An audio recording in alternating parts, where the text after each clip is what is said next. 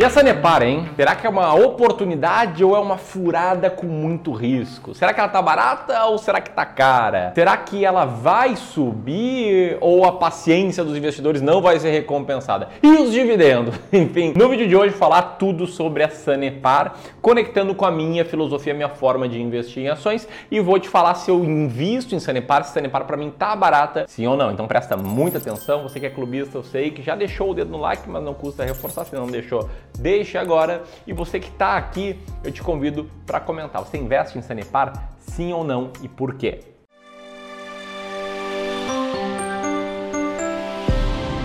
E eu te pergunto, Leison, sabe o que faz a Sanepar? Sanepar? Bah, não lembro. Saneamento do Pará, na zoeira, do Paraná. Tá, a Companhia de Saneamento do Paraná. No Paraná, a Sanepar atende 345 diferentes cidades, né, 345 municípios. E uma curiosidade que ela também atende a Porto União, uma cidade em Santa Catarina, além de 297 localidades de menor porte. A composição acionária da Sanepar, os principais acionistas são esses, tá? Tá nesse gráfico de pizza. E aí tu pode ver que o estado do Paraná tem mais do que a metade do capital votante e 20% do capital total. E aí, por ter mais da metade do capital votante, 60% das ações ordinárias, que são as que dão direito a voto, no limite, quem manda na Sanepar é o estado do Paraná, o que para muitas pessoas traz uma série de riscos, afinal, políticos vêm, políticos vão e a maioria deles, quase todos, acabam sempre fazendo uso de empresas da economia real como, com fins eleitorais, com fins de politicagem. Vamos ver se é o caso ou não com a Sanepar. Se é o caso para você, comenta abaixo e eu vou seguir aqui a linha de e você vai entender melhor Sanepar está barata ou não e como isso interfere. Mas o fato é que em 2021 a Sanepar investiu bastante, investiu 1,3 bilhão de reais em diversas obras e projetos, acumulando um investimento total de 5,2 bilhões de reais. E até 2026 a Sanepar projeta investir mais 9 bi em relação à melhoria de operações de esgoto, sistema de água e outros serviços. Isso tem uma certa relação com o marco legal do saneamento. A Sanepar, tem detalhe importante sobre ela, é que ela também investe em empresas que propõem novas soluções para o setor de saneamento e tratamento de água e esgoto, né? A Sanepar Startups um programa desenvolvido em parceria com o Parque Tecnológico de Itaipu Brasil, a FINEP, o Banco Interamericano de Desenvolvimento e o Sebrae do Paraná. Enfim, esse é o overview geral do que está por trás do código das ações da Sanepar, uma empresa que se tornou muito popular nos últimos anos, porém que vem tendo resultados mais ou menos como você pode ver aqui nesse gráfico, sem o reinvestimento de dividendos aí do Google, né? Google Finance, do ponto máximo ao mínimo, a Sanepar já cai 50% de novo, sem os proventos. Se a gente for pegar um gráfico, leve em consideração os proventos, um gráfico aqui de 5 anos também, a gente vê uma queda um pouco menor, né? Saindo lá do preço de R$ reais para o preço atual de mais ou menos R$ reais. Um pouco menor, mas quase igual. Mais do que isso, se você olhar atentamente o gráfico, a Sanepar ela está muito perto ali da mínima dos últimos anos. Aliás, andando de lado há um tempão, né? Virou até piada piada. Esses dias eu vi um meme na internet, não me lembro quem postou, que era tipo Guerra na Ucrânia e na Rússia, Sanepar paradinho. Política eleitoral e polarização, Sanepar paradinho. Pandemia mundial, Sanepar paradinho. Quer dizer, Sanepar nem cai muito, nem sobe muito, ela está há muito tempo nesse mesmo patamar. Inclusive, nesse ano, sem o dividendo, a empresa aí está com resultado de 0%, está empatada. Mas o ponto é, tem alguns assuntos que estão aí ao redor da Sanepar e estiveram em voga aí recentemente. O primeiro deles é sobre os resultados da Sanepar no segundo trimestre de 2022. O resultado foi uma queda de 29,5% do lucro da empresa, que caiu para 233 milhões. E se você for ver no quadro de destaques da empresa, você percebe que a receita nesses seis primeiros meses, ela cresceu 10%, no trimestre ela cresceu 6,7%, ainda assim o lucro caiu, ou seja, olha aqui para a margem, houve uma compressão aí da margem que saiu da faixa de 45% para a faixa de 32 nesse trimestre e 37 no acumulado do ano. Esse é um assunto que estava aí no ar. Outro assunto que teve há bastante tempo aí no zoom, zoom, zoom, especulação, é esse aí que está na tela agora, tá? A crise hídrica e os impactos que ela poderia trazer que é algo que não me preocupa mais tanto, porque afinal de contas o nível dos reservatórios está bem, estão bem aí saudáveis. Essa informação que eu estou te mostrando agora está no site da própria Sanepar, está na home da Sanepar, como é algo muito relevante para os acionistas, a empresa já deixa lá bem na cara. Um ponto interessante sobre a Sanepar, e você pode ver nessa tabela aqui, é que o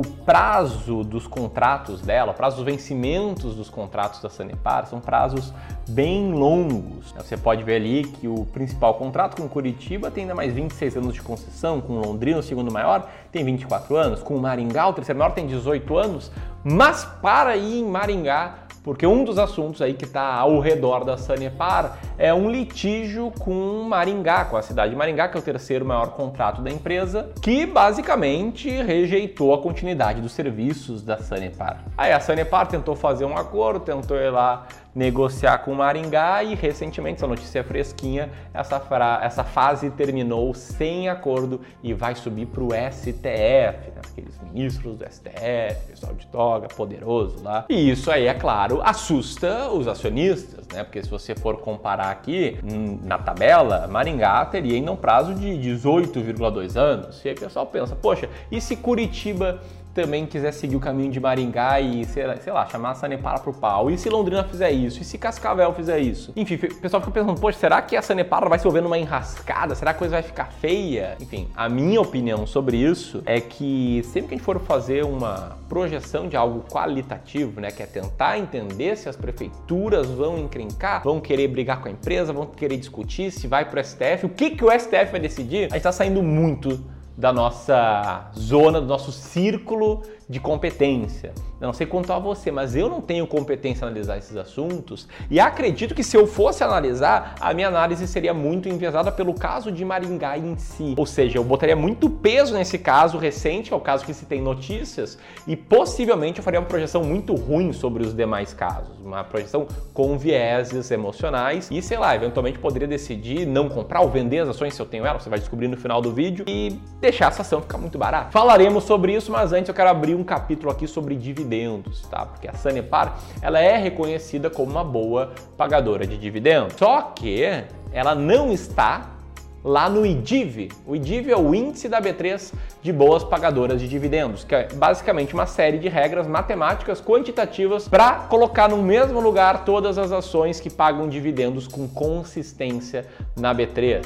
Se eu for olhar aqui a carteira do IDIV, eu posso procurar, posso rolar né, o site da B3 para baixo e para cima e eu não vou encontrar Sanepar. Aqui na página 1 não está Sanepar, na página 2 a gente tem a letra A, não tem hora alfabeto. A gente tem Santander, mas também não tem Sanepar e na página 3 a gente também não tem Sanepar. Se eu usar aqui o código e botar Sanepar, as ações de código 4 ou as ações de código 11, você vai ver que não tem Sanepar no IDIV. Ainda assim, a Sanepar tem um histórico bem interessante de pagamento de proventos dos últimos anos, sendo bem consistente e pagando acima de 3% praticamente no período inteiro. Se você pegar as units, as ações Sanepar de código 11, né, uma unit, lembrando, uma cesta entre ações ordinárias e preferenciais, a Sanepar nunca teve um dividend yield ali menor do que 2,5% nesse período e está constantemente acima de 3%, estando atualmente ali perto de 6%. E olha só que interessante, né? enquanto a cotação cai, como o lucro não cai tanto quanto a cotação, quanto a empresa distribui dividendo continua igual, o dividend yield vai subindo, né? sinal de que a empresa estava ficando mais barata. Recentemente, a Sanepar pagou mais de um real em dividendos por ação e anunciou mais 51 centavos. E o payout histórico da empresa, que ficou ali perto de 50% entre 2011 e 2018, agora recentemente caiu para 30% para a empresa ter mais dinheiro para reinvestir, se adequar ao marco do saneamento e conseguir ah, atender melhor aí a famílias e residências né, clientes da Sanepar. Grande pergunta é, Sanepar está barato ou não? Até aqui, se você está gostando do vídeo, garante aí que está com o seu like. Se você está me conhecendo agora, prazer, meu nome é Ramiro Gomes Ferreira, sou cofundador do Clube do Valor, te convido para virar um clubista, se inscrever no canal e clicar no sininho. Quando você vai fazendo isso, você deve estar tá pensando, Sanepar, o que está rolando com a empresa, que ela tem pago dividendos interessantes, mas ela tá barata e você investe nela. Então deixa eu te falar o que que para mim é uma ação barata. Para mim uma ação barata é uma ação com alto earning yield, com alto lucro operacional em relação ao valor total que alguém tem que pagar para comprar uma ação. Então, como é que eu faço para selecionar ações baratas? Num grande resumo, tá? Tem 500 ações na bolsa, eu rodo quatro filtros filtro de negociabilidade, filtro de resultado operacional, filtro setorial, filtro de recuperação judicial e aí no que sobra eu organizo as empresas num ranking, num ranking que compara uma empresa com a outra, num ranking mais ou menos assim como esse. Aliás, é nesse ranking que está na tela que eu vou procurar ver se Sanepar está barata ou não. Daí a minha ideia é comprar as ações mais baratas da bolsa, ter uma carteira de 20 ações baratas e ter regras aí para quando manter e quando vender essas ações. Ponto importante sobre a estratégia, tá? Não sou eu falando aqui, ah, essa estratégia que eu gosto, eu li num livro e tal.